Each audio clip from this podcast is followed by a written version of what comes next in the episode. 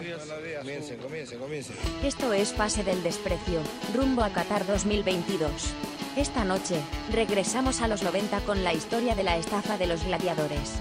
Para ello, tenemos a Julio Estrada, del podcast Luchas y Salsa, y autor del mejor hilo del 2022. Sobredosis, cómicos ambulantes y talk shows. Esto es Perú. El día es excelente. Eh, Pase el Desprecio. Ha sido un E extraño porque falta una voz. Nuestro querido Ah. Piero no ha podido estar hoy día. eh, pero hemos No. conseguido que, ven- que venga el cheque. Cada vez es más raro, Dani. Eh, Bache, hay que decir que no tiene nada que ver con lo acontecido hace poco por Copa Libertadores, que ya se sabía que no iba a poder estar con nosotros. no, no, no, no. No tiene nada que ver. no hay, tiene que, nada que hay que ver. decirlo, hay que decirlo, sí. Y eso No, sí, eh, el Che, después de dos, después de dos fechas, creo, dos sí, episodios, nuevamente está, está presente para, No, para pero, darle la pero- bienvenida a nuestro invitado. No por suspensión, ¿ah? No por suspensión, hay que aclarar. No, no hizo la gran este, Aldair, la gran Aldair Rodríguez. No, no, no. Ah, estamos en lo suyo, el hombre. No, fue por un tema que. No, fue por un tema que justo grabaron cuando, cuando estaba concentrando.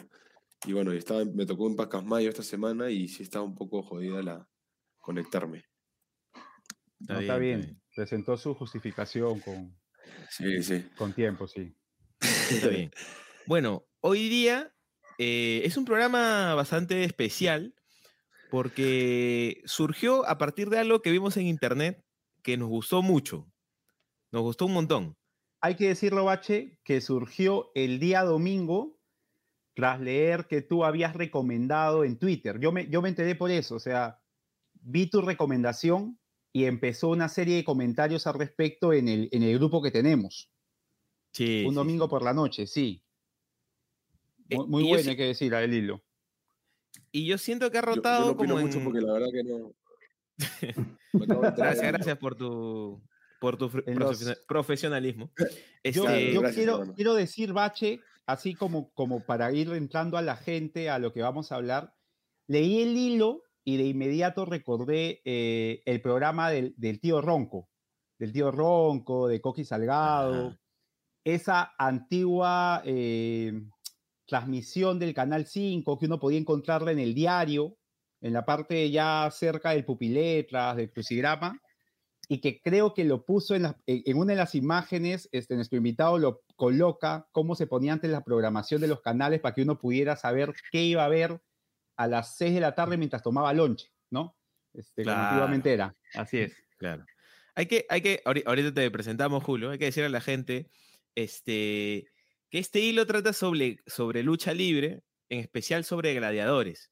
Eh, luego hay que aclarar, porque justo comentaba en el Discord este, acerca del programa que vamos a hacer hoy, y el- un chico me decía este, que por favor para los centennials aclaremos qué cosa era Gladiadores, porque algunos creen que era el programa que estaba en el 2 con Vanessa Terques, que era tipo un clon de esto de guerra. Pero no, ese es Titanes, ese es Titanes. Con Paco Bazán. Este, Julio, cuéntanos quién eres y qué cosa era Gladiadores en su momento. Ahora no, primero agradecer la, la invitación, muchachos, Carlos, Daniel, Che, gracias eh, por, por la invitación. A ver, y bueno, mm, mi nombre es Julio Estrada, soy periodista de Trome y también pues fanático y en su momento también eh, practitioner de, de lucha libre profesional. Arra- arra- arrancamos Ajá. mal, Julio. Arrancamos mala. ¿Por qué? ¿Por qué? Mencionas Trome, pisa pelota, y no hay, no hay una buena relación ahí. Tiene, este, ¿Ah, para, que, para que Julio sepa un poco, este, si el Che es Batman, en el Trome está su, su Joker. El ¿Ah, sí? Sí, Él hay pisa un- pelota, así es. Así es, sí, sí, sí. Bueno, Abusivo. Bueno, eh, aclarando entonces que no conozco al pisapelota. No. Y que no eres tú, y que no eres tú. Y que, y que- y que no soy yo defini- definitivamente. eh, a, menos que, a menos que quieran dar una columna pisapelota de lucha libre, ahí obviamente sería yo, pero No, me inventaría un, si fuera- un mejor nick. Igual si, fuera- si fueras tú, Julio, con ese polo no pasa nada, tranquilo nomás, sigue jodiendo. dale, dale. Y, y bueno, eh, fanático que soy de, de la lucha libre, eh, en estos momentos pues ya base 3, mi mente siempre traía pues a, a la memoria eh, grandes momentos pues de la lucha libre y si uno habla de lucha libre en el Perú, eh, te saltan dos cosas, ¿no? Lo- aquellos años 60 que obviamente no viví con, con la gente del, del el cachascán. Yankee, el cachascán de los 60s y 70s en el Luna. Park, que bueno, los viejos, mi, mi viejo, mi abuelo, todos nos contaban historias. Y lo que era un poco más nuestro a finales de los 90, pues el, el, el escándalo de gladiadores, o como le llamaron, ¿no? La estafa de los gladiadores en el Perú. Que yo siempre, siempre pensé que era una historia que, eh, por la conmoción que causó en ese momento, de- tenía que estar un poco más presente en estos tiempos. Porque para mí personalmente fue toda una historia que englobó lo que era el Perú en esos momentos. El Perú de la prensa chicha, el Perú de la desinformación, el- ese Perú que, que no como ahora que vienen, hay conciertos, pues cada, cada mes hay un concierto de un artista grande. En esos momentos, no sé, este, No. como, viene un, como viene un comentario de Twitter, ¿no? Laura León con Huicho Domínguez te llenaban el amauta, porque no venía nadie, porque Michael Jackson nos tiró a Ross y, y no- y nos salteó, porque Ross Stewart nos estafó, porque el único que vino en esa época fue Vanilla Ice y llenó dos veces Claro. el Divos. Entonces, eh, ese, ese, ese Perú que se Michael enfervorizaba Jackson nunca por... vino. Nunca vino, nos, nos salteó, nos salteó. Me hace acordar de un, de un monólogo de Tripita, que, que justo eh, Tripa sale en el hilo, que él dice que en venganza de que Michael Jackson no vino acá, él no fue a Estados Unidos. Entonces, Ah, espectacular, espectacular. espectacular, no era un ídolo, era un ídolo. Pero ese, ese Perú tan folclórico de, de los noventas, o de finales de los noventas, que creo que cambia un poco con la llegada de Internet, pero que sigue teniendo bastante de nosotros. Entonces, en, es- en estos tiempos yo, creo, yo creía que solamente se recordaba a los gladiadores cuando repetían Los Ambulantes de la Risa a la medianoche, que es un capítulo que lo repiten siempre, siempre. De hecho, creo que el día que salió el hilo repitieron ese programa por, por los comentarios de Twitter que, que leí, pero sentí que se tenía que contar la historia completa. Entonces, eh, con apoyo de Roberto Barreto, que es otro un colega periodista, eh, yo de mi parte, él de su parte, comenzamos a armar la historia y al final hizo una compilación en dos hilos que iba a ser uno, en verdad, pero fue, fue tanta la información que dije, no, la tengo que hacer en dos porque, porque si no, no, no la voy a hacer. Y, y me parece bacán que haya tenido su, su, este, su acogida. Eh, te digo, el, el hilo en estos momentos tiene más de mil retweets. eh, y yo personalmente he sumado mil seguidores más de lo que yo tenía. Yo tenía 500 nada más. Eh, pues, eso no es lo importante, pero igual es para graficar un poco la, la acogida que tuvo, ¿no? Sí, sí, sí, sí. Este, pero vol- volvamos porque los centennials siguen sin saber, siguen sin saber Ah, qué ya. cosa es gladiadores. Siguen pensando que es el programa de Vanessa Terques. ok, ok. Eh, con, con Paco Bazán y, y Torres Claro. Yo no sabía cuál era cuál, pero, pero eran, No, dos no, personas eran dos personas distintas por lo que me dicen por ahí. sí. Gladiadores, a ver, para, para poner en contexto, eh, en los noventas en Estados Unidos aparece, no, desde los ochentas aparece la WCW como una especie de competencia de la WWF, que es la actual WWE, ¿no? La empresa de Vince McMahon Claro. es la que siempre, la que siempre dominó, pero le aparece una competencia que es la WCW, la WCW, que para hacerle competencia comienza a traerse a los mejores luchadores de la WWF. Eh, Hulk Hogan, Hulk Hogan, se trae a Roddy Piper, se trae a Randy Macho Man Savage.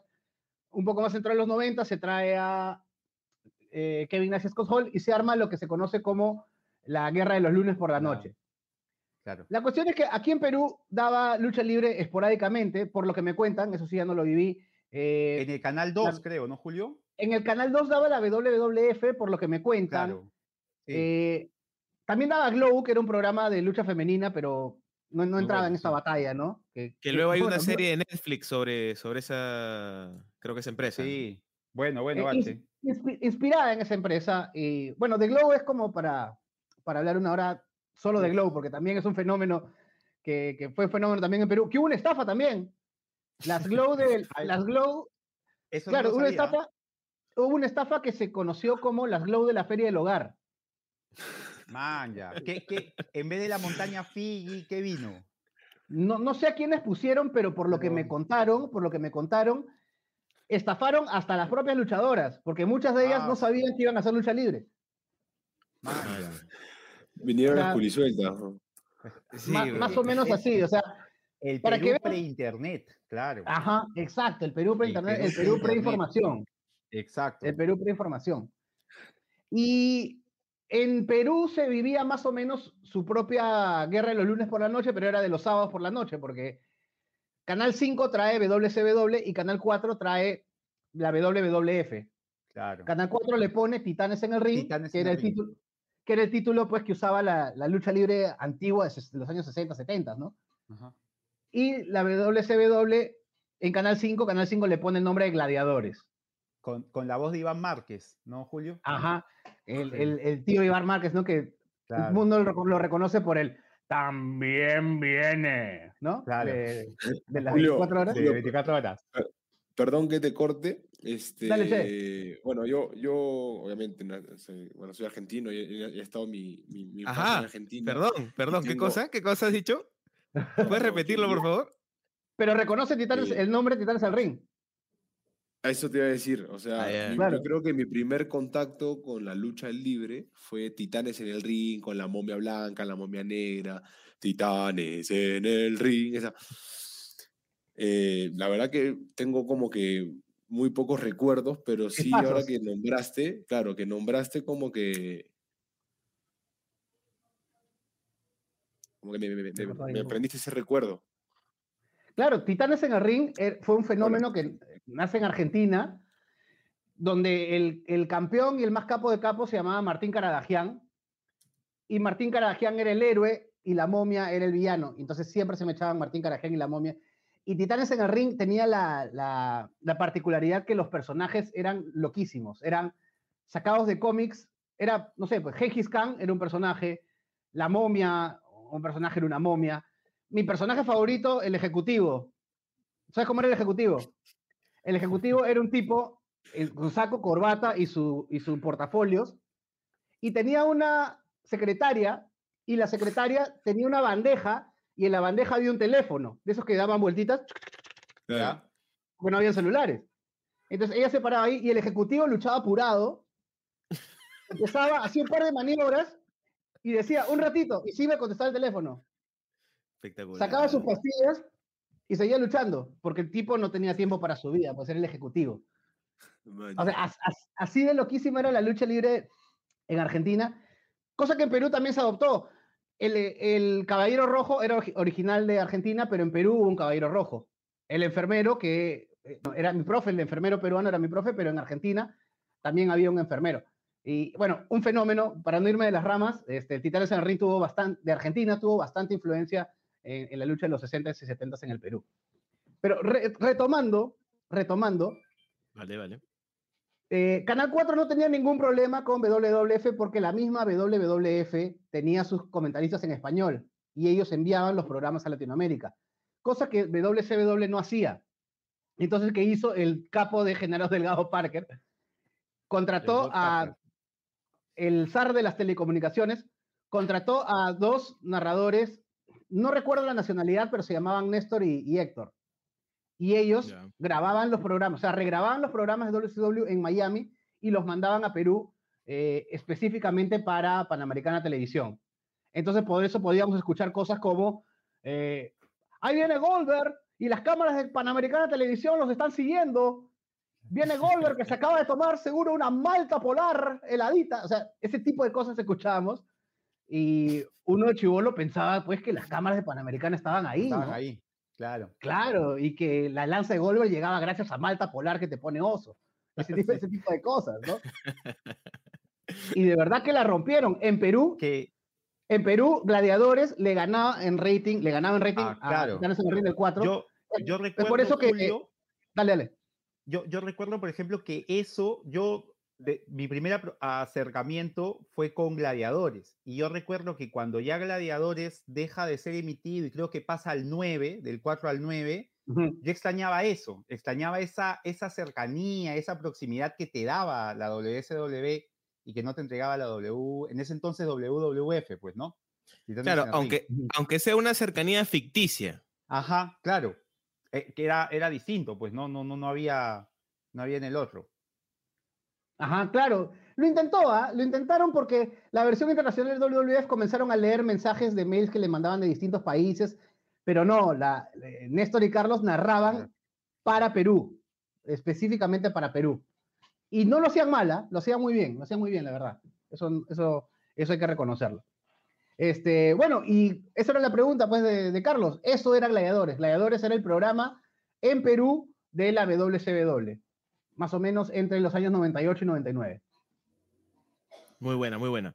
Eh, con eso, ya que estamos en contexto para nuestros oyentes centennials acerca de qué es gladiadores, de cómo eran los 90, vamos a ir a la primera pausa y regresam- regresamos ya con la carnecita, que es el hilo que hizo Julio y la estafa que ocurrió acá en Perú. Ya volvemos. Además de escucharnos, ¿quieres vernos? Suscríbete a D por Perú en YouTube y mira nuestros episodios. Solo no lo hagas a la hora de almuerzo.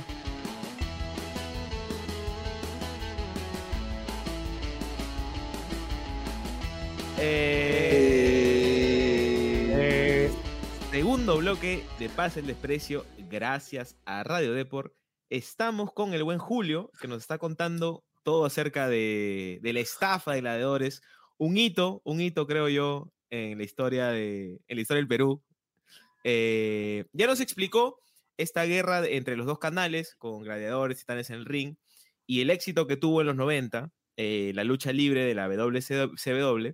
Y ahora lo que nos va a contar es un poco lo que escribió en el hilo y que ahora incluso está en una nota en el Trome, la pueden chequear eh, en el diario favorito de, de Horacio, eh, acerca de la estafa que hubo. Cuéntanos paso a paso cómo se da esta estafa, Julio.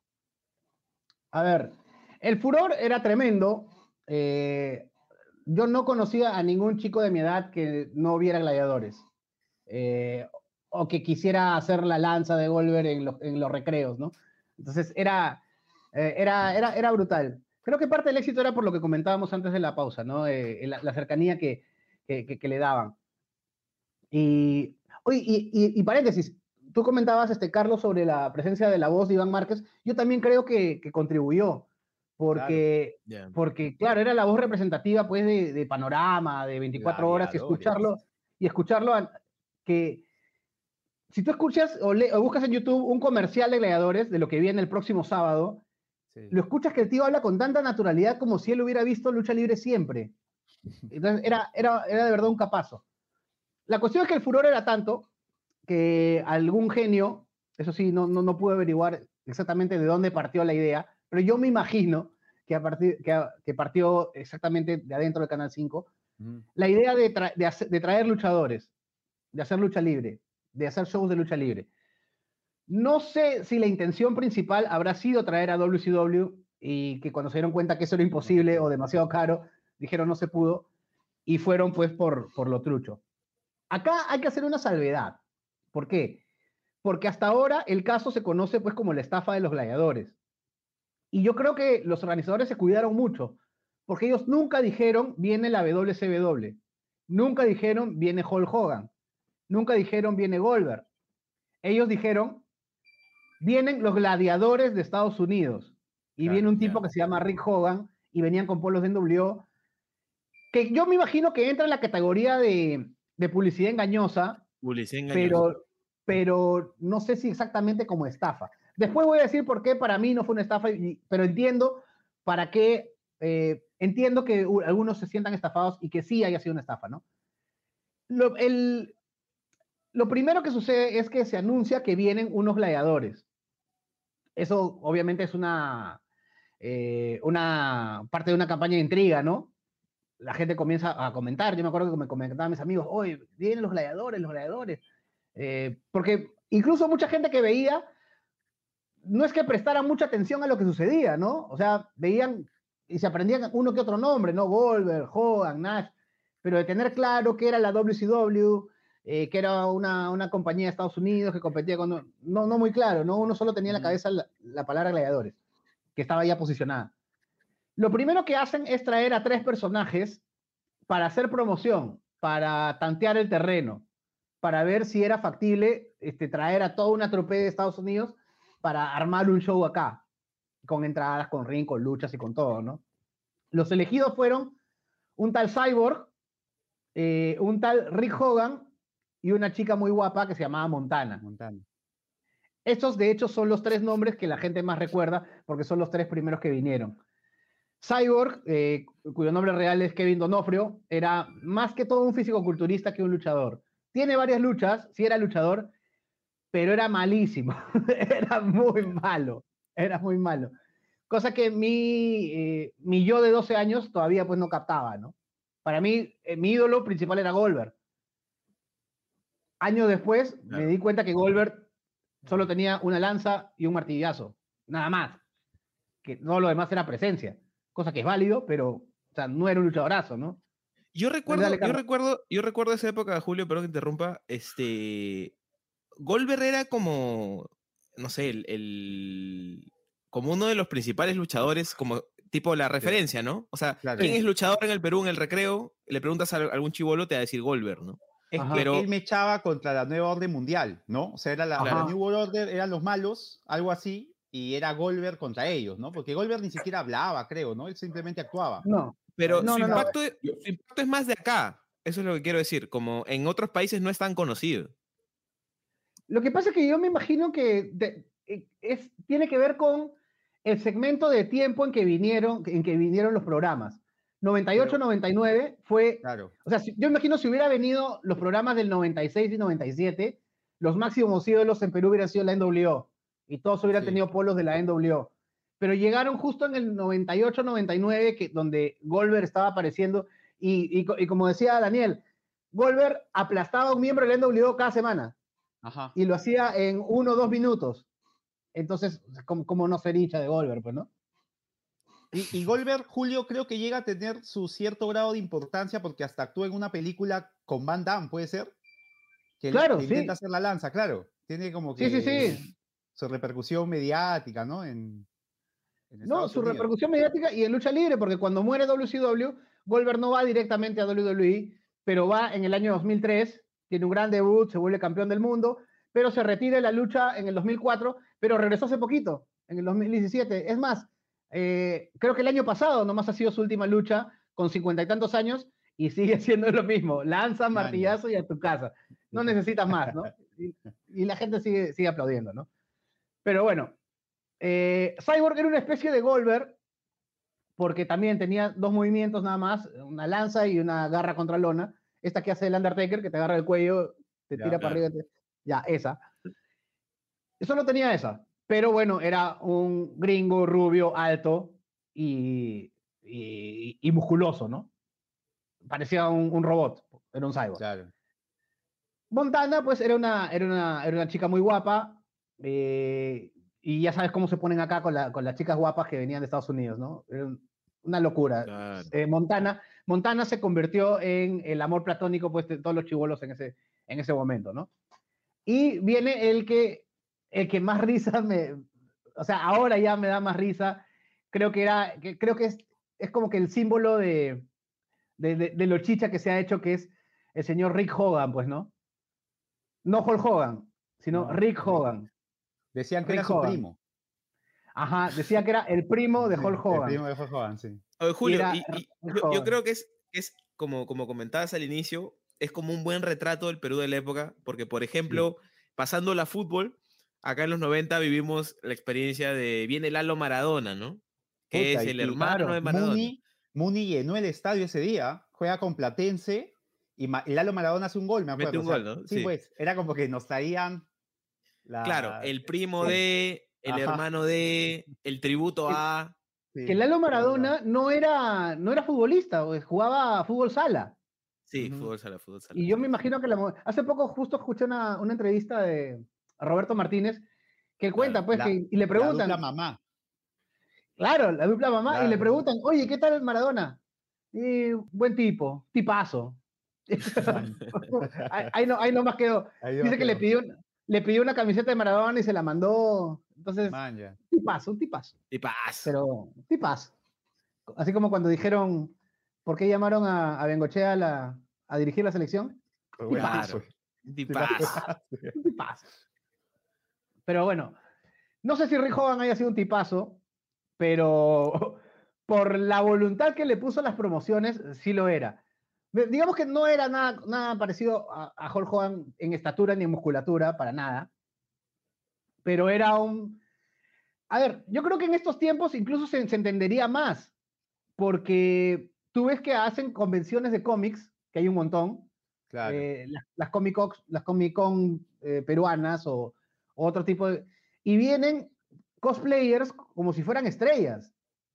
hay gente, claro, y hay gente que paga para tomarse fotos con estos cosplayers, que, que su chamba es pues disfrazarse y parecerse a, a personajes. Sí. Eh, entonces, no sé, pues Rick Hogan debe haber sido un adelantado a su tiempo, ¿no? Porque él debe haber sido el primer cosplayer de, la historia de la lucha libre tranquilamente, ¿no? Sí, porque de eso claro. vivía. Su verdadero nombre es Richard Du. Él vivía de eso. Vivía Pero él de no peleaba, ¿no? Él no, Él no lucha luchaba. libre. No, No, no, no. Se, se caracterizaba. Ajá, exacto. Sí. Y de hecho él apareció en películas. Eh, ahí hay la gente de, de otro podcast que se llama Desde el Cine, eh, que, que- que me pasó el dato. Él aparece en una de las películas de, de Tiburón, en la quinta, de- en Tiburón 5, Man, ya. y ahí, ahí está el card de, de Rick Hogan, Sí. que, que esto también es muy gracioso. No sé si ustedes llegaron a, a tener o a ver esos cards, pero eran bien pajas. Sobre eso te queremos preguntar, para la gente que no está en YouTube y nos escucha en Spotify, eh, en el hilo de Julio hay, hay además documentación visual y están unos cards de la WCW, este, de Navarrete, según lo que se puede leer, en la que está Rick Hogan, pero como nos ha explicado Julio, Rick Hogan no estaba en la WCW, pero fue como No. parte de esta campaña de, de promoción para la llegada de estos gladiadores falsos. O estos gladiadores, ¿no? Yo no sé si habrá sido iniciativa de, de- de Navarrete o Canal 5 les dijo, oye, incluyen estos tres, pero les dedicaron cuatro cards incluso, uno donde aparecían los tres y uno personal para cada uno. Y la más delirante es la de Rick Hogan, ¿no? Porque dice, comanda la NWO que llegó al Perú. El carismático luchador fue recibido apoteósicamente por miles de fans que han seguido fielmente su carrera. Y uno dice, ¿qué carrera? El tipo no es Hulk Hogan. No, y además, esto, esto es relevante. Ni bien descendió del avión, esto dice en el card, ni bien descendió del avión, tuvo un altercado con un luchador nacional, Mr. P. El reto quedó hecho. Espectacular. Ajá. Espectacular. ¿Quién es Mr. P? No sé, pregunté. No es Peter Arevalo, no. No es Peter Arevalo. No es Peter Arevalo. Eh, según lo que me comenta Apocalipsis, que es un luchador también, este, no quiero decir antiguo porque es mi, es mi profe, pero él decía que era un tal Pepe Prado, que no era precisamente luchador, también era físico-culturista, pero Ya. no sé si era el mismo Pepe Prado. En Puerto Rico había uno, pero no creo que haya sido el mismo. Pero bueno, este, lo que hay que reconocerle a este Rick Hogan es que vino a hacer su chamba de promoción y la hizo muy bien. De todos los videos que hay en YouTube, que, que la mayoría las ha subido el mismo Cyborg, el mismo Kevin Donofrio, en su cuenta de YouTube, él ha subido la mayoría de videos que encontramos en YouTube de, ese, de esa época. El que más ganas le pone es Rick Hogan. Obviamente, si no luchas, este, tienes que hacer. Claro. Y aparte, tú eres la cara reconocible. No eres Hulk Hogan, pero tú eres la cara reconocible, ¿no? Entonces, comienzan a aparecer joyas de la televisión peruana que hay que guardarlos este, en un altar, como, como Rick Hogan bailando cumbia con Janet Barbosa, que- día sábado, sí. que debe ser uno de los momentos más, más surrealistas pues, que, que se han visto en la, en la televisión peruana. Ellos tres comienzan a hacer giras con Janet Barbosa. O sea, la Janet Barbosa tenía la movida de los sábados en Canal 5 en la noche, pero eh, los días de semana o, o los domingos, no sé, tenías la movida que iba a distri- distintos distritos del Perú, ¿no? Donde iba ella con varios grupos de cumbia. Entonces, estos tres personajes comenzaron a ir. Y yo me acuerdo que le, le rogaba a mi vieja que me llevara. Yo alucinaba que iban a luchar, no sé. Y mi mamá me decía, ¿y ahí dónde queda eso? Y las movidas pues eran en Caraballo, eran este, era lejísimo pues de donde yo vivía. No, ahí nomás, pues, ¿no? Ahí nomás. Man. Ahí tienes, tienes, que- tienes que adelantarlo ahí en el video que tienes, ahí, tienes que adelantarlo un poco más. Porque Sí. arman todo un sketch, arman todo un sketch en el que este. Hogan, ahí está, está bailando su cumbia con Janet Barbosa. Claro, ahí para la gente que nos escucha, que no está en YouTube, eh, le recomendamos igual que también, además de escucharnos, nos vea a través del YouTube de Depor Perú. Ahí vemos a Rick Hogan. Hogan, este, este supuesto primo de Hulk Hogan, bailando con Janet Barbosa. Esto está en el No, libro de Julio, además. Y estos vivos le ponen abajo Hogan nada más, ¿no? Ajá. Claro, claro, Claro, claro, como- claro, como Hogan. Claro. Este, Eh, por Otra de trivia, perdón. Otra trivia importante, Julio, ya que estamos con estas, este, Horacio también estuvo en la movida de Janet. ¿Así? Así es. Sí, sí, la verdad es que sí. Como cantante, Pero- ojo. ¿Pero bailaba también como Hogan o, o no? Peor. Se, se defendía. dice. No, seas malo. Muy malo, Juan. Vaya, yo me estoy, yo me estoy enterando de todo esto porque, a ver, mi- yo, mi- yo obviamente soy una generación más que ustedes. Yo, eh, cuando, ¿cuándo ocurrió esto? ¿En el 90 y cuántos? 90 y- 98. Todo, todo, todo, todo pasó en el 99. Todo pasó en Ya, el yo, 99. yo- yo Esto, tenía esto cinco fue en años. mayo. Claro, entonces yo, te- yo tenía cinco años. O sea, para mí el boom de la lucha libre sí agarré, pues, este, o sea, yo toda mi vida he querido ser Jeff Hardy, por ejemplo, siempre fue mi favorito. Ajá. Claro. Eh, no sé, Eddie Guerrero, Rey Misterio, Chris Benoit, eh, ¿me entiendes? To- to- to- toda esa es mi camada, pues, ¿no? Es más, Hulk Hogan era como que, que, que hablen de de, de- Lolo, era como que hablen de Lolo, pues, ¿no? ¿me Ujú. entiendes? Te juro, o sea, nunca, nunca vi cómo me echó Hulk Hogan en mi vida. O sea, sé quién es por, como que- por cultura general, pero no sé, era La Roca, eh, eh, Mick Foley, que no sé si era Mick Foley, Monkey, no sé cómo, o Mankind, no, no, no. Tenía varios nombres. Tenía varios este, nombres, Minecraft. sí. Minecraft. Boogeyman, ¿me entiendes? Este, el, el finlandés, este, este como que tenía un enano abajo del... del- este, ¿Me entiendes? Eh, Es- Finley, toda Finley. esa época, Finley, ahí está, toda esa época. Yo me acuerdo que vinieron al Perú y la entrada estaba como 800 mangos, o sea, no había forma, pero el mostaza no, no, había- o sea, no, no, no- Claro. no- no me alcanzaba pero ni, ni, para, ni para el último asiento, entonces este, sí me acuerdo que, que- que me dolió mucho, me dolió mucho y cuando volvieron a, a- a venir al Perú hace unos años, que ya Sí. podría pagar, podía pagarme mi entrada, puta, no conocía a nadie, weón. A nadie. A, a propósito, Claro, a propósito de eso, Horacio, y creo que para contextualizarlo aún más para la gente de eh, generaciones nuevas, ya que ya estamos en la parte en la que vienen al Perú, se presentan con Janet Barbosa, estos primeros shows, ¿cuánto costaban, Julio? A ver, yo recién al momento de hacer el hilo, me llego a enterar que la entrada más barata a los shows de la Mauta estaba 10 soles. Ya, otra 10 cosa. soles. pues. Ahora, 10 soles en esa época, imagino que quitando la inflación serán unos 30, 40 de ahora, que igual me parece asequible. Pero a mí me sorprendió porque yo pensé, yo pensé que mi viejo ya no me llevó a las siguientes fechas porque estaba muy caro. Y eh, me, me acabo de enterar que tan caro no estaba, ¿no? Entonces, eh, Ah, eh, un saludo a tu viejo que le met- se metió una, una mentirita hace 20 años, ¿ah? sí, sí, sí. Bueno, Eh, pero bueno, esa, esa- esas cosas. Aunque después, y, eso es más adelante en la historia, los shows se pasan por tele y ya uno se da, más grande se da cuenta pues que el, el espectáculo, no sé si valía 10 soles un poquito menos, pero no, no, no era tan bueno, ¿no? Obviamente los, los shows de WWE, como comentaba Che, eh, WWE vino, en total ha venido cinco veces. 2008, 2009, 2015, 16 y 19. Eh, y bueno, es, es ot- otra cosa, pues, ¿no? Bueno, Claro. Claro, mi, mi- Es mi otra ep- vaina. o sea, mi- mi generación no la conocía ni como WWE, ni, o sea, lo conocíamos como SmackDown y Raw. Claro, ¿sí? claro.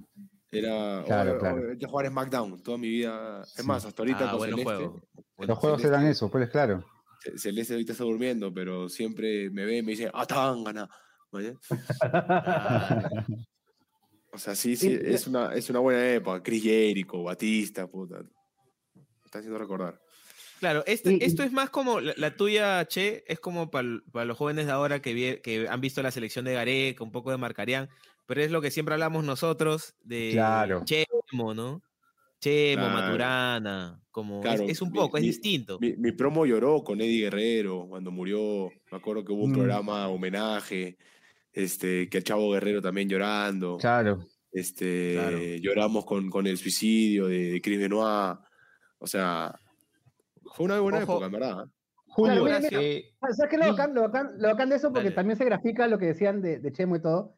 Que Claro. lo que está contando el Che, que se vivió con Eddie Guerrero, que obviamente nosotros ta- también lo vivimos porque somos fans de toda la vida, pero nosotros lo vivimos en el 99 con Owen Hart. claro. Owen, Owen Hart eh, muere en un pay-per-view llamado Over the Edge, cuando él tenía que hacer una entrada colgado desde arriba, una especie de parodia de Sting, y se rompe la cuerda y el tipo cae de no sé cuántos metros de altura con su pecho sobre el esquinero y de ahí a la lona. Horrible. Y eh, pues hubo ¿Y una conmoción total. pasó en vivo, en vivo. No se estaba transmitiendo en ese momento, porque en ese momento la transmisión estaba en backstage, porque estaban entrevistando, creo que al padrino, y después, cuando, cuando vuelve la, la toma al estadio, ya se enfocó solamente al público. No enfocaron nunca lo que había eh, en el ring. Eh, ah, pero uno escucha, porque el video está en YouTube, uno escucha pues la voz de, de Jim Ross, nervioso, y el rey no estaba porque el rey se había levantado a ir a ver a Owen Hart. Y más tarde, en el mismo show, eh, anuncian que Owen Hart había muerto camino al hospital. De hecho, una de las grandes, una de las grandes críticas que se llevó WWF en los 90 fue que continuaron el show. El show continuó hasta el final. Eh, Claro. y hasta, ahora, pues es algo que la, la esposa de Owen Hart no, no se lo ha perdonado. Es por eso que Owen Hart no está en el Salón de la Fama de WWE, porque la familia no, no ha querido. Man. Habla- hablando de Para- eso, para este, terminar este dale, Horacio, Rache, dale. Rache, para terminar, este, sí, y- y me acuerdo, como para juntar tu generación con la mía, que yo sí tenía patas más grandes, este, que se emocionaban pues, con el regreso de Chris Jericho, o se emocionaban con el regreso de, de DX, que se volvieran a jugar Claro. Shawn Michaels. Shawn con- Michaels, claro. con Triple H. Eh, o sea, es más, yo, yo veía una vez que, que, que- es más, a- al Mostaza le decíamos Triple H, pero cuando era joven. A mi viejo. Este, sí, Cuatro H será ese, weón. Claro, era, era como 7 H, pero, pero le decían. Este, pero yo me acuerdo que como que regresa DX y, y obviamente hacían el- la X, pues, ¿no? Puta que se hizo en el colegio, todo era la X. Y este, pero para mí eso era nuevo. Pero yo tenía mis patas que, es más, antes de que ellos lo hagan, antes de que, o sea, de dijeron, "Oye, DX, y empezaron tan, y decía, "Oh, ¿qué hacen estos huevones?". Y, y ahí me di cuenta cuando lo, se juntan, pues, ¿no? Y lo hacen, o sea, he tenido como que ese, eh, eh, esa unión entre, entre tu generación y, y la mía, pues, ¿no? O sea, con mucho más, pues, ¿no? Apareció Hulk Hogan, eh, eh, no sé, el JBL, que también ha regresado varias veces. ¿entiendes? O sea, el JBL de mi generación era este patita que, ¿cómo se llama? El, el- el mexicano, el Ah, este, Alberto del Río. Alberto del Río, man, ¿ya? Entonces, como que había ciertas similitudes también, ¿no?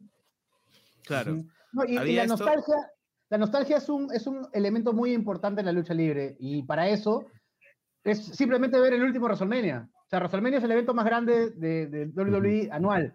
Y el último WrestleMania, el evento estelar de la primera noche fue Stone Cold y Steve Austin.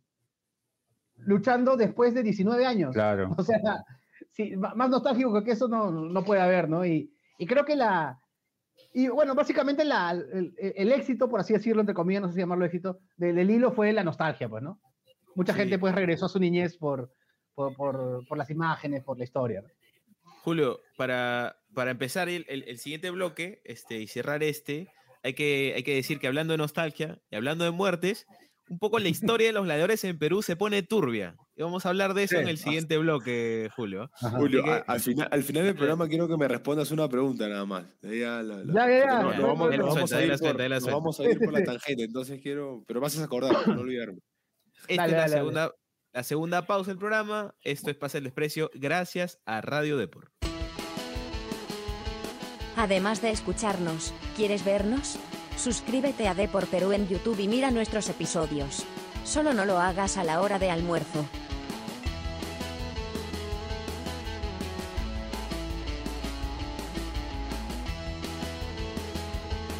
Eh, Regresamos a Pase el Desprecio, una edición extraordinaria. Estamos hablando de lucha libre, de los gladiadores y la estafa que hicieron unos personajes este, de la lucha libre de Estados Unidos que se pasearon por Perú en los 90.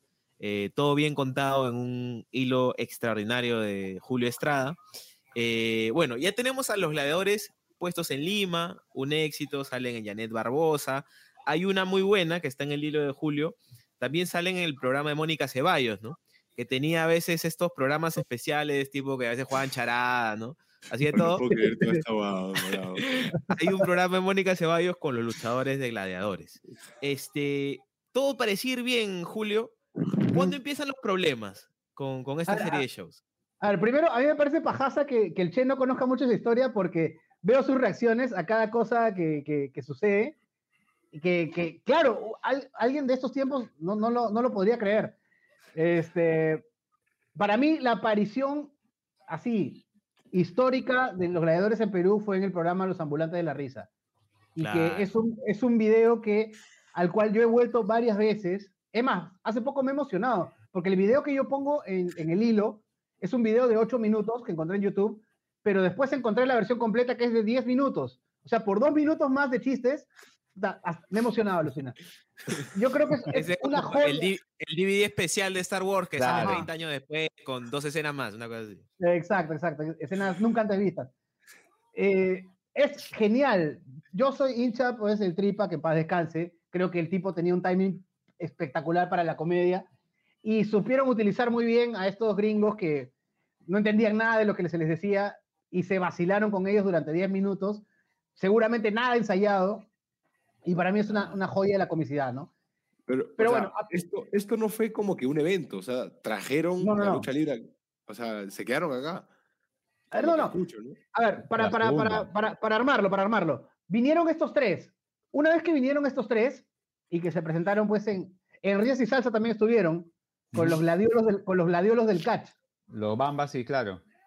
Claro, y es la, la imagen histórica es Adolfo Chuyman disfrazado de, de, de, de Ah, Hogan, Sí, sí. sí. agarrando, agarrando a cachetadas a Mónica Torres, que no era Montana, era Montaña. Y, y al gordo Casareto con el pelo pintado de amarillo haciendo de cyborg, ¿no? Increíble, increíble. Pero una vez que vieron que la gente le llamó mucho la atención a estos tres personajes, dijeron, ya, hacemos el evento. Se regresaron y de ahí vinieron con la trupe completa de luchadores. Este grupo completo, que para conocerlos más, está el video del programa de Mónica Ceballos, ella pre- presenta a varios de ellos. Ellos ya vienen con fechas confirmadas. 20, 21, 22 y 23 de mayo. O sea, estamos a poquito, a un mes de que se cumplan 23 años de esa visita. Eh, y ahí en el programa de Mónica Ceballos es donde se presenta a la gran cantidad de luchadores que habían venido, ¿no? Obviamente ninguno conocido. eh, y por eso yo digo que para mí no fue una estafa, porque yo enfermito de la lucha, me comí todos esos programas, entonces yo fui al evento de la Mauta sabiendo pues que no iba a ver ni a Hogan, ni a Cyborg, ni a ninguno de ellos, ¿no? Eh, que iba a ver este, a estos nuevos, pero la emoción estaba en que yo veía lucha libre en vivo por primera vez en mi vida, así que yo sí tengo que decir que la pasé bien. La pasé bien Claro. y, y lo disfruté. La cuestión es que son cuatro fechas, meten 6.000 la primera, algo de... No, 3.000 la primera, jueves, 6.000 el viernes, 11.000 el sábado y cierran con 16.000 el domingo. O sea, A la mierda. fue, fue un éxito puta, rotundo, rotundo, rotundo. Y la gente pues ya sabía quién era Cyborg, ¿no? Entonces, todo fue un éxito, todo fue... eh, El primer hilo acaba acá. El primer hilo acaba en que es un éxito la primera llegada, porque los problemas y la oscuridad y, la, y esto que... eh, la- la- el escándalo empieza en la segunda llegada. Como la rompieron en la primera, deciden hacer una segunda eh, para fiestas patrias, claro. porque las fiestas patrias es la época de circos y qué mejor circo que la lucha libre, ¿no? Y traen a, ya no traen a la gente de la FOW, que era de esa gente, traen una de la WXL, algo así, pero con varios que repetían, ¿no? Repetían Cyborg, repetía un pata que se llamaba Ley Marcial, repetía las Torres Gemelas, que eran dos gemelos grandotes, repetía Montana, repoti- repetía Hogan y repetía el cartero, que era un, un cartero. O sea, no, se, no se podía explicar mejor que eso. Ya está. Ya está. Y de la WXL, o los que luchaban en esa época, viene, viene Tifón, que sí, sí fue conocido porque él luchó en los, 90 en los 80 en WWF. Viene Tatanka, que Tatanka era pues el, el indio. Viene el payaso maldito, que no, hasta ahora yo no puedo asegurar si era Doink o no era Doink, pero acá le pusieron el payaso maldito. Y vino un personaje que se llamaba Dante, Alex Lovett de, 27, a- de 28 años. Dante era el que más llama- llamó la atención, de, sobre todo de los niños. ¿Por qué? Porque era un personaje oscuro, Claro. misterioso. Era una mezcla entre Sting, el Undertaker y el bajista de Kiss, ¿no? Era, era, era una mezcla de esos tres. Porque tenía el sombrero del Undertaker, se pintaba como, como Sting, no hablaba y tomaba sangre. O sea, cuando se molestaba comenzaba a botar sangre por la boca. O sea, era, obviamente a un niño le iba a impresionar, ¿no? Y- Claro. Era, era, era el boogeyman de mi época. Más o menos, claro, puede ser como, como el Boogeyman, pero el Boogeyman siempre lo utilizaron más que todo para hacer cosas cómicas, ¿no? Dante era como que misterioso, creo que era el Sting del grupo, algo así. Y tanto llamó la atención Dante que Dante le comienza a robar un poco de popularidad a Cyborg en lo que era la promoción. En esa época ya no vinieron con Canal 5, sino con Canal 13. Y en Canal 13 se había estrenado un programa que se llamaba ¿Qué noche? que daba pues en las noches y lo conducía un ex menudo que se llamaba Xavier Serviá. El pata invita a los luchadores durante toda una semana y se arma la bronca entre Xavier, el conductor del programa, y Dante. O sea, la, el principal, la principal rivalidad de esta, de esta etapa era Dante contra un conductor de televisión. Y la gente pues quería ver pues cómo quería ver cómo le sacaban el ancho a, a Xavier o querían ver pues a, a- a Xavier pelear contra Dante. Cosa que se materializó en los shows que se hicieron acá. Porque eh, obviamente no fue uno contra uno, pero sí lucharon en parejas. Xavier con un luchador y Dante con otro, ¿no? De esto sí tengo vagos recuerdos. Y los videos que hay en YouTube no, no, es, no es ninguno de Dante. Casi todos son las luchas de Cyborg, ¿no? que para aclarar, Cyborg ahora en estos eventos ya luchaba más tiempo. Antes era lanza contra lona y chao. Ahora sí luchaba más tiempo, por eso las luchas son peores. Por eso ahí sí, demostraba que no, no, no era tan gran luchador que digamos. La cuestión es que todo un éxito, todo un éxito. Igual que un poco menos de gente, porque obviamente los circos te quitaban, te quitaban público, pero igual, porque la, la trupe se dividió en dos. Un grupo hizo los eventos acá en Lima, mientras que otro grupo se fue a Arequipa y Huancayo. O sea, la rompieron. De hecho, Hogan no hace el evento acá en Lima, Hogan lo hace en Arequipa y en Huancayo. Los que se quedaron en Lima incluso estuvieron en el corso de Wong, ¿no? Fue, fue alucinante también. O sea, tú te imaginas ese carro del corso de Wong con Cyborg con su título y con un tipo pintado, con la cara pintada de blanco, botando sangre por la boca. Para, Espectacular. espectacular, ¿no? Para los niños debe haber sido, pues, al- al- alucinante, alucinante. Pero todo, todo estuvo bacán, todo quedó bacán. Lo- el grupo de, de Huancayo había quedado en encontrarse con el de Lima acá.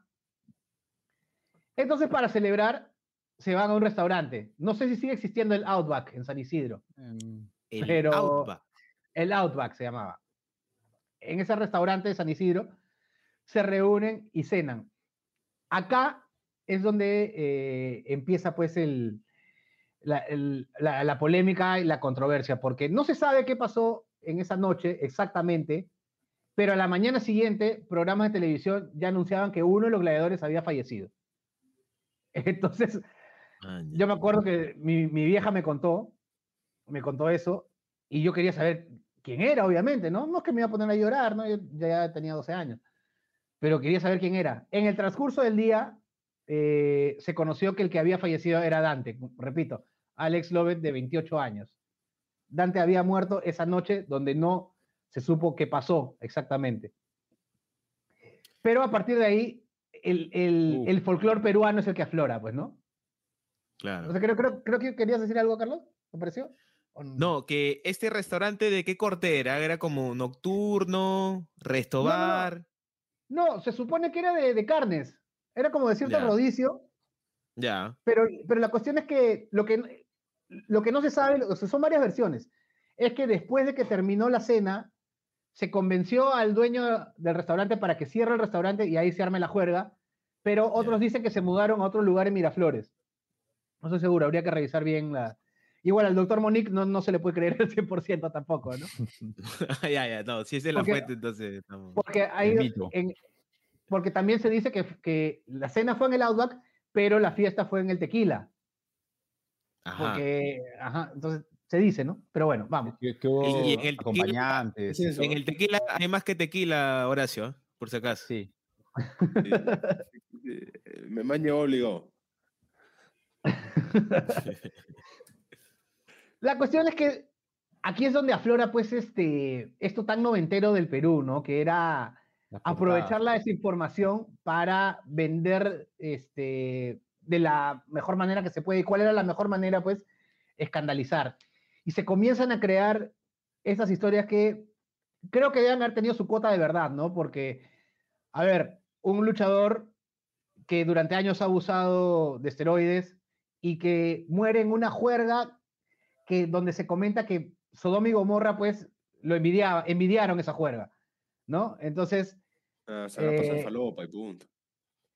y punto, pues, porque la, la, la, la- y, y en el hilo está que el Chicago Tribune informa de esto y, y hablan incluso de un golpe en la cabeza y un edema. No, la autopsia, este, la, la autopsia habla de, de una sobredosis de sustancias, pues, ¿no? O sea, para decirlo Así en- que va a los servicios, regresa y se cae. ¿no? Ajá. O no, ve- o no Sí. regresaba y cuando regresa, claro, le pasa, le ocurre eso. Sí, sí. De hecho, acá tengo la, Para jugar tenis La- un rato. lo que Pero, determina ya. la autopsia.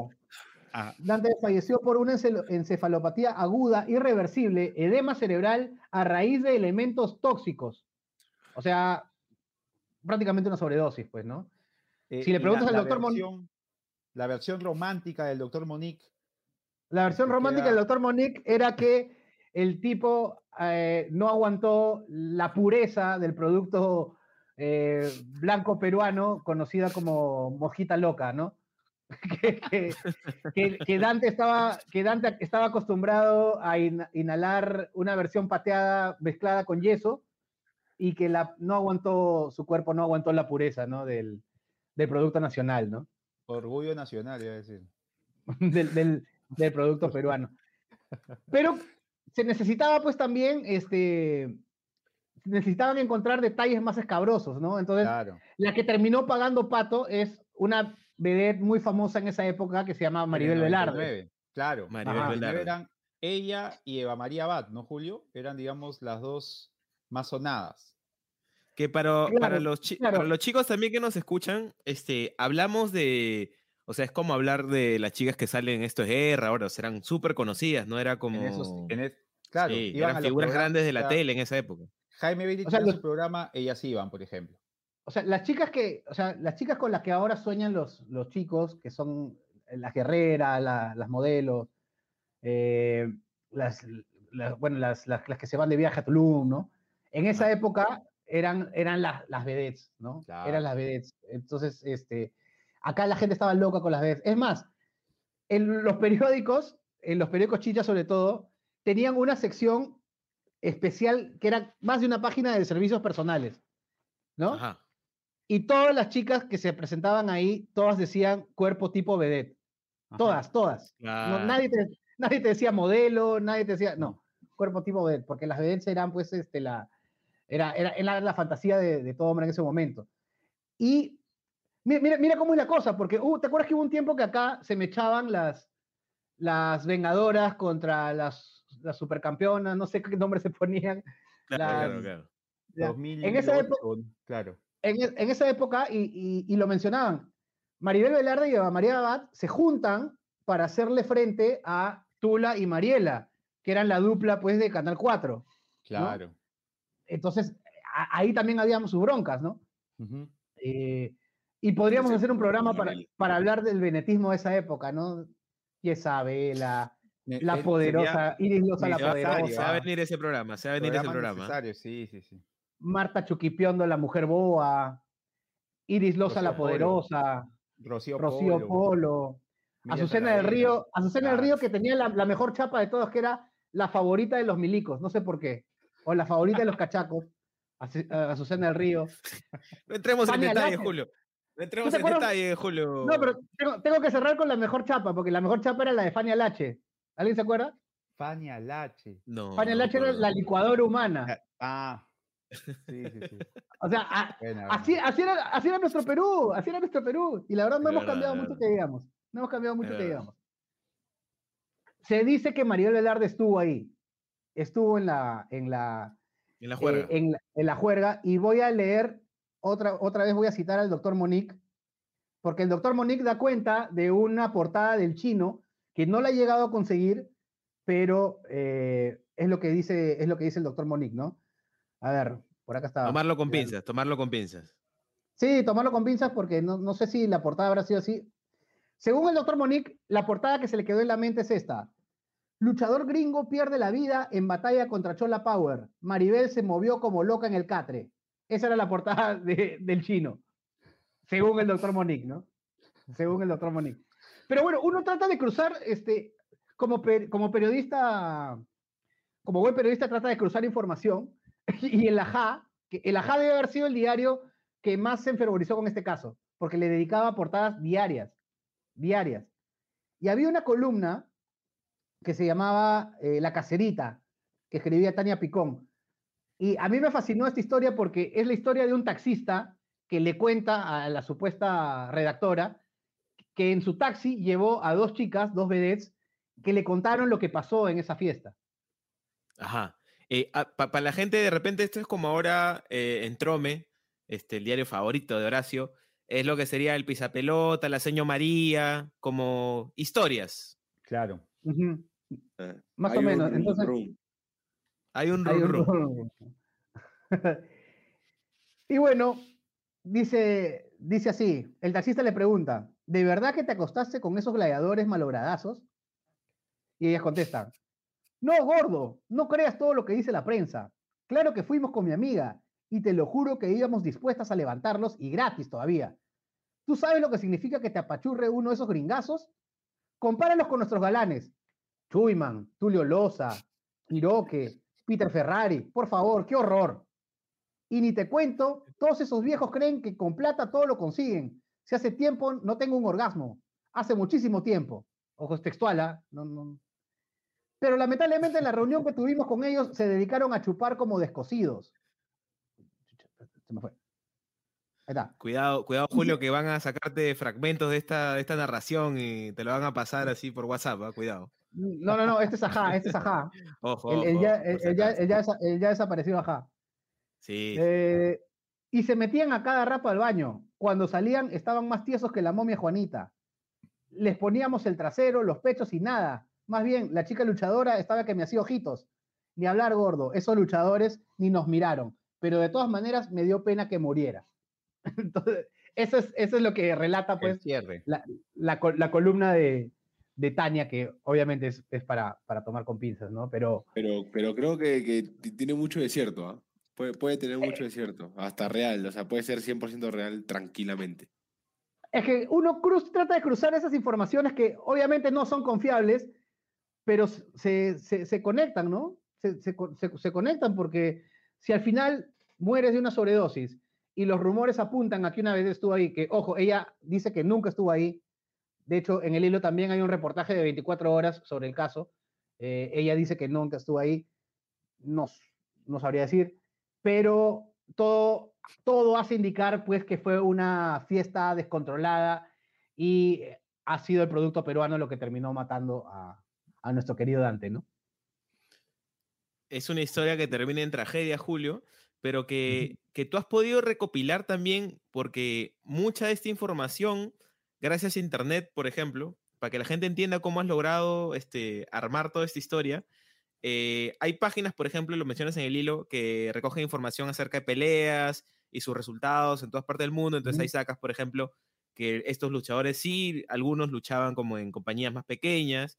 Eh. Y sobre todo, eh, cuentas al final del hilo, el hilo tiene una segunda parte que, que ve un poco estos entretelones, que, mm, por ejemplo, eh, mucho del contenido audiovisual que se puede rescatar hasta ahora es subido por el mismo Cyborg y hay una entrevista también, me parece, a uno de los organizadores o, o uno de los que Sí. trajo a estos luchadores al Perú, ¿cierto?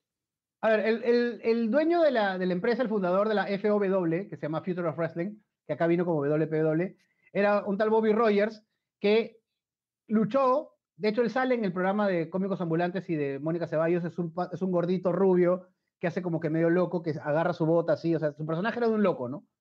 Eh, Y él era pues el dueño de la empresa. Y el entrenador de ellos era Rusty Brooks. Rusty Brooks es un luchador muy antiguo de los años 70 y 80 que él sí llegó a luchar con Hulk Hogan, con el verdadero, él sí llegó a luchar con el verdadero, y Caos, que es un luchador peruano, entrenó con él en Estados Unidos y le pudo hacer una pequeña entrevista. Hay fragmentos de la entrevista en el, en el, en el hilo, y él cuenta, pues, pasajes chiquitos de lo que se vivió acá, ¿no? Dice que la pasó muy bien, que él también estuvo en Arequipa y en Huancayo, que hicieron, que lo que más le gustó a él fue que visitaron bastantes orfanatos también. Eso Ah, no salió, no salió mucho en los medios, pero es lo que, lo que cuenta Rusty Brooks, ¿no? Que yo imagino haber sido un momento bonito pues para los niños, aunque no conozcan a ninguno de estos gladiadores, eh, ver pues a, luchadores profesionales grandes. Es que eso también es el impacto. Checa el video del, programa de Mónica Ceballos. En el, los que están en el público no conocen a ninguno de los luchadores, pero apenas aparecía pues Cyborg, enorme, con un cinturón grandazo. eh, da ganas de aplaudirlo, ¿no? Porque es, un tipo que no le puedes dar la mano, no lo puedes mirar al mar porque te puede matar, ¿no? Eh, entonces, este, eso impresiona. Entonces, uno ya más o menos entiende la filosofía del tío Vince, que se vuelve loco por los musculosos, se vuelve loco por los fisicoculturistas, ¿no? O sea, para tener éxito en WWE tienes que ser enorme, pues, ¿no? Claro. Y un- le entiendo un poco. Oye, pero se me había pasado, se me había pasado una cosa porque lo turbio del asunto no termina con la muerte de Dante. No termina con la muerte de Dante. Al día siguiente, ajá, tiene una, una portada también clásica que dice así: En Fumadero cae gladiador gringo. Rodney fue caneado en Barrio Bravo de Surquillo. ¿Qué pasa? Para contrastar información, vuelvo al doctor Monique. El doctor Monique, aparte de contar la muerte de Dante, cuenta la historia de uno de los luchadores que lo agarró al administrador del restaurante donde estaban, que por otro lado dicen que era el tequila, y le dice, quiero probar el queso peruano. I want to buy some cheese. Y el tipo se lo lleva a la altura, con un taxista, se lo lleva a la altura de la cuadra 55 de eh, Paseo de la República, creo, o República de Panamá, que en, esos, en esa época pues era un fumaderazo. El ajato de Daniel. De repente ya, ya cambió de giro. Pero ¿qué pasó? Mientras ellos estaban en el carro esperando, pues, no sé, pues que los abastezcan, algo, les cayó la policía. Les cayó la policía y se lo llevaron, pues, este, se lo llevaron, pues, a la, a la comisaría, al taxista, al pobre taxista, al, a uno de los seguridades de este local donde estaban y al luchador. Ah, La, desinforma- la desinformación va así, porque la JA pone, Rodney salió de discoteca con guardaespaldas y cayó cuando rondaba barrio donde venden coca en Surquillo. Canean gladiador gringo. Pero ponen como que fue el lobo o una de las torres gemelas. Al día siguiente se tienen que rectificar. Y la rectificación es más cada risa todavía, porque dice así. Era el cartero el que buscaba coca en su Yorkie. Gladiador- Gladiadores son drogos y borrachos, afirma Vedet. Y si tú abres el diario, dice, el cartero es el que cayó en su Yorkie, ¿no? Haciendo la rectificación como periodismo responsable, ¿no? Claro. Man, ya. fue, fue el cartero, ¿no? O Fue sea, no, estaba trabajando de cartero, estaba, estaba intentando, Claro. intentando comprar otras cosas. Julio. Pero Para Mira. ir cerrando, pa' ir cerrando eh, do- dos pre- una pregunta sobre todo, como, ¿qué crees que hizo que mm, estos shows y, y esta clase de, de- de emprendimientos de parte de algunos empresarios locales acabara? Porque, claro, una respuesta podría ser, ya se, la historia se fue por otro lado, de repente con estas noticias ya no eran como shows tan familiares, si, si tenías a los personajes metidos en estas cosas, pero también tal vez pudo ser de que llevaban otras empresas a la televisión más espectaculares, llegaba internet y de repente la gente sabía, sabía más acerca de qué estaba recibiendo. ¿Cuál, cuál Ujú. crees que fue, que fue el tema para que se acabaran que esa- esas creo- visitas? Yo creo que la, informa- la información tuvo, tuvo mucho que ver, eh, tuvo mucho que ver. De hecho, con Internet se acabaron otras estafas que dicen, eso sí ya no me acuerdo yo, pero dicen que Canal 9 trajo a los Power Rangers, que obviamente no eran los Power Rangers. Hablan incluso del auto fantástico, que hizo un show en el Estadio Nacional. Eso a mí me parece alucinante porque yo me imagino a la gente yendo al Estadio Nacional a tratar de ver al auto fantástico. Y el auto fantástico saltaba, volaba, hablaba. Y yo me imagino que trajeron un carro negro que dio unas cuantas vueltas y, y- y surcó un par de obstáculos nada más. Me imagino yo, ¿no? Este, pero claro, el Internet tiene mucho que ver con que acaben ese tipo de shows. Con la lucha libre en sí, yo sí creo que golpeó mucho este escándalo porque se armó la idea de que los luchadores eran drogadictos. En el hilo hay incluso las declaraciones de Laura Bozo, porque hasta Laura Bozo habló del tema. Sí. Laura Bozo dice, droga es maldición de la humanidad. Esa fue la, la- la afirmación de, de Laura Bozo, ¿no? Y hay una Uh. noticia, eh, creo que una declaración de Rick Hogan negando los cargos, claro. Es- y esa es la que yo digo que se debería enmarcar, porque lo más surreal sí. que se debe haber visto en una, en una portada de diario es la cara de Hogan y dice así, Hogan, dos puntos, no somos coqueros. Espectacular. es, es Hogan diciendo que no son coqueros. Hogan fue el que se quedó hasta el final en la morgue esperando el cuerpo de Dante porque el resto de luchadores ya se había regresado. Ah, Hogan venía de. Huancayo y, y lo recogió. ¿Y por qué digo que esto afectó? Porque más o menos con- por esa época es que se dejó de emitir gladiadores en Canal 5. Claro. Ellos llegan una tercera vez, de las cuales yo no me enteré hasta que vi los videos después. Eh, el único que repitió plato fue Cyborg. Armaron una conferencia de prensa eh, en un hotel, ya con otros luchadores. Se armó la bronca ahí, rompieron un estrado, eh, hicieron todo un chongazo, pero no he encontrado registro del evento en sí. Es más, yo dudaría incluso en afirmar si se llegó a dar ese tercer, esos terceros eventos. Pero de que hubo conferencia de prensa, hubo. El video, el video está ahí. Pero ya no tuvo pues la, repercusión que tuvo, que tuvo antes. Eh, yo creo que fue más bien por, por culpa de, de estos escándalos. Creo que sí, creo que sí golpeó bastante. Y estos tipos de shows, como lo decía, eh, la información tuvo mucho que ver, ¿no? La información tuvo mucho que ver, tanto que eh, ya no se animaron a, a hacer lucha libre. Tuvimos que esperar hasta el 2008 para que llegue WWE por primera vez al Perú, con, con el evento que, que comentaba el Che, eh, con Raw. Ahí sí, pues vino la gente, ahí vino Triple H, John Cena, Shawn Michaels, Chris Jericho, Jeff Hardy, JBL. Al año siguiente viene SmackDown con el Undertaker, con Edge, ¿no? Y bueno, ya ahí nos acostumbramos a recibir, ya nos acostumbramos a recibir a, lo- a los artistas grandes, ¿no? Tanto que acá tenemos conciertos. en, un, en un solo video por el rock podemos meter pues a Corlin Biscuit y, y nadie se despeina, ¿no? En esa época era impensado, pero así, impensado. Sí. Hecho con, con Lolita. Oye, y ahora que me das el pie, Che, yo tengo que agradecer, este, yo tengo un podcast que se llama Luchas y Salsa, y como el tema está un poco de moda en estos tiempos, el programa, eh, el último programa de, esta temporada, porque me voy de vacaciones, es Infidelidades en la lucha libre, y le vamos a dedicar también un, un, un rato largo a este escándalo Edge, Lita y Matt Hardy, ¿no? Es eh, una infidelidad que traspasó el mundo de, de la lucha libre y se fue a, lo real. Es solamente uno de tantos, ¿no? Eh, eh, un pequeño cherry nada más. No, este, Julio, te iba a decir, ya, ya para cerrar el programa, ha estado de puta madre eh, recordar todos estos casos. Tu pregunta, Eh, che. tú- no, sí, la pregunta del Che, pero Ah, sí, antes, ¿verdad? Tu pregunta. an- antes también, Julio, eh, promociona tu podcast, donde te pueden escuchar. eh, mencionas que tienes este podcast, eh, Luchas y Salsa, ¿de qué trata? ¿Qué días lo pueden escuchar y dónde? Muy Julio? bueno. De un tiburón en Bachelet trata. Lucha y salsa trata de un tiburón rosado. Su madre, weón. Ah, ¿Qué promociones, pe huevón? A ver, eh, Lucha y Salsa es un, podcast que, bueno, empezó la idea como, como solo podcast, pero como una especie de también recabar pues la, la opinión de la gente. También salimos en, en vivo los jueves eh, por YouTube. Busca mi cuenta ahí, Julio Estrada TVK. Este es mi Twitter, el que está, ¿dónde está? Aquí abajo. En mi cuenta de Facebook también, eh, facebook.com slash Julio Estrada Periodista. Pero también me encuentran como Julio Estrada TVK. Eh, sale por YouTube, por Facebook y bueno, y en Spotify está como Luchas y Salsa. Es un podcast donde hablamos de tiburones, como dice Che. No, hablamos de lucha libre actual.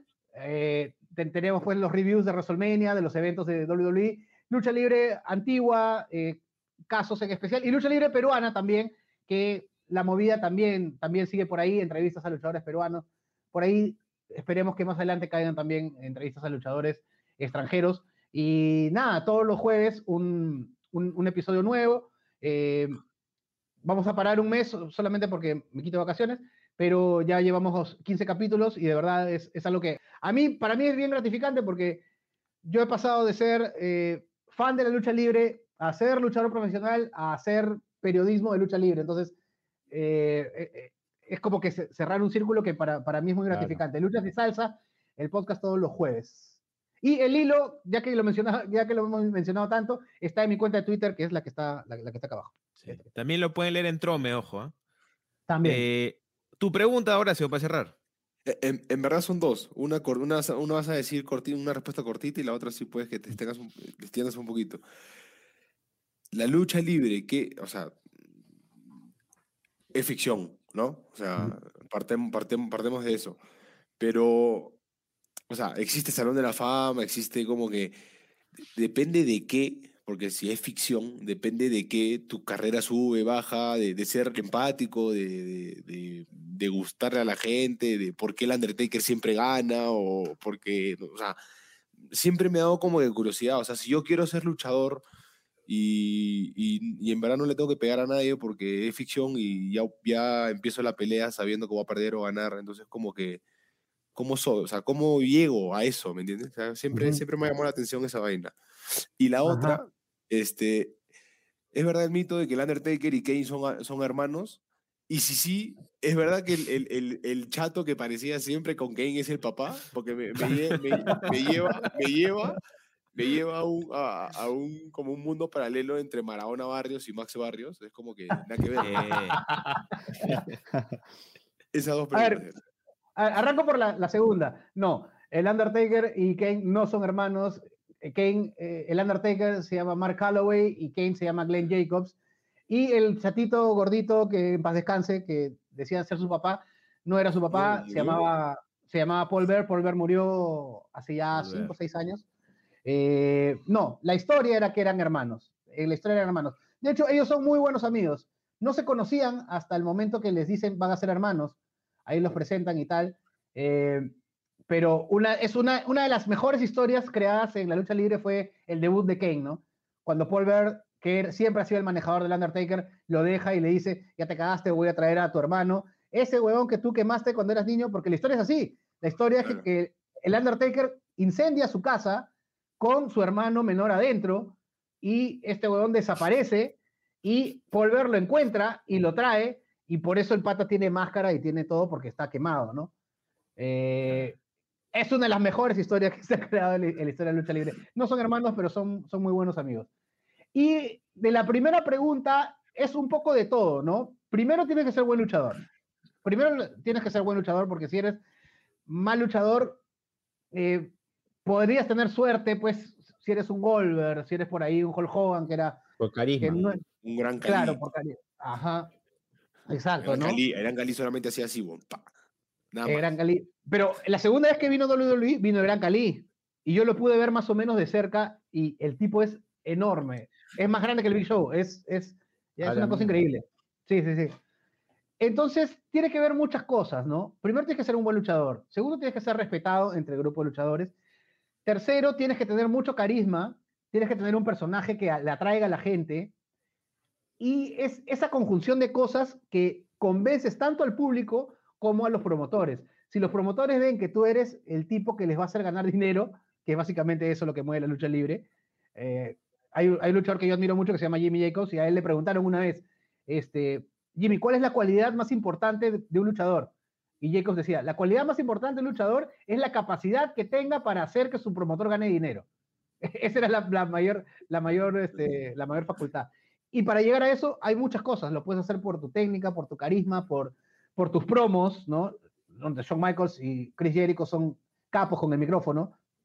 Eh, hay, hay, hay, muchos factores. Y si llegas a juntar todo eso en uno, este, obtienes un La Roca, un Stone Cold, ¿no? Un, un John Cena, que, un John Cena que John, John, Cena, pues, muy técnico no era, tenía solamente cinco movimientos, pero sus luchas eran buenas, porque las historias eran muy pajas, ¿no? Y, y la gente se inmiscuía en las historias, ¿no? Antes de Hulk Hogan, por ejemplo, los luchadores entraban, luchaban y... Pero Hulk Hogan decía, ¿por qué en vez de, entrar y meter un golpe fuerte, ¿por qué mejor no miro primero a la gente y le pregunto si quieren que meta el golpe fuerte? Entonces tú veías que Hogan miraba y hacía esto y la gente se metía, ¿no? Entonces, es, es, es también mucho de eso. Es, es, es mucho de todo, ¿no? Eh, Para, hacer, para tener éxito en la lucha libre tienes que tener bastante de todo. O casarte con la hija del dueño como Triple H. ha, ha quedado, ha, quedado corto, Bache. Está como para una. Sí, sí, sí. Claro. porque hay un montón de mitos, mañas, porque yo era fan de los Harry Boys. Pues, ahí yo, yo, era, yo, yo siempre a Jeff Hardy le metía el try, el delfín, mañas. o sea, era, era bien hincha y, y hubo un- hay un mito donde Matt Hardy en un a Cell este, se tira cuando no estaba eh, en, en- en el libreto. eh, o sea, hay, varios mitos pajas, mañas, que, que, Hay varios que mitos. se- sí. Que, que debes tener puta, tú las respuestas. pues, ¿no? Lo, lo que sí no es cierto es que tú imitando a Jeff Hardy eh, te golpeaste la cabeza, ¿no? Y por eso, por eso eres como eres, ¿no? Ese sí es un mito, ¿no? Este, No, claro, los Jeff Hardy, pero listo. Mientras era, Horacio... Matt, era Matt y Jeff, ¿no? Así. Jeff, Ajá, claro. exacto. Y, Dime, y Julio, yo, dime. y yo encantado, ¿no? para la próxima, hagan su cuestionario Ya. este, Ya. De, de- de- todo lo que se les ocurra preguntar sobre, sobre lucha libre, me la mandan, yo obviamente contestaré lo que sé, lo que no sé no me voy a inventar. Perfecto, gracias Julio. Pueden seguir a Julio Estrada en Julio, arroba Julio Estrada TVK y escuchen Luchas y Salsas. Esto fue Pase del Desprecio, gracias a Radio Deport. Palabras finales, Dani y Horacio, rapidito. Este, agradecerle la presencia a Julio y que se dé pronto ese, ese otro programa y que abarque gladiadores y todo lo que vino después. Para, para que la gente ahí se, se empile. Ah, y otra cosa, otra cosa. Otra Dale, dale. cosa, solo, solo para cerrar. A la gente que se ha quedado con ganas de ver lucha libre en vivo, pueden seguir a los verdaderos gladiadores. ¿Qué pasa? Hay una agrupación peruana que se llama Gladiadores, que hace eventos en Surquillo, que no sé qué tendrá Surquillo con la lucha libre peruana, pero Algo hay. algo, algo hay. Eh, El cartero dejó escuela. sí. Sí, este, sá- este sábado es, es su siguiente evento y la verdad la gente de Gladiadores tiene, tiene bastante nivel. Así que entre, búsquenlos en Instagram, en, en Facebook, Gladiadores Perú. Es una agrupación de, de jóvenes muchachos que, que de verdad que la, la rompen, la rompen. Listo, busquen Gladiadores Perú, escuchen a Luchas y Salsa, escuchen a Pase del Desprecio. Esto fue Pase del Desprecio. Gracias a Radio Deport. Nos vemos la próxima semana. Chau, chau, chau, chau. Chau. No te pierdas de nuestros episodios, suscríbete al canal de Depor en YouTube, o escúchanos a través de Spotify, Apple Podcasts, o tu aplicación de podcasts favorita.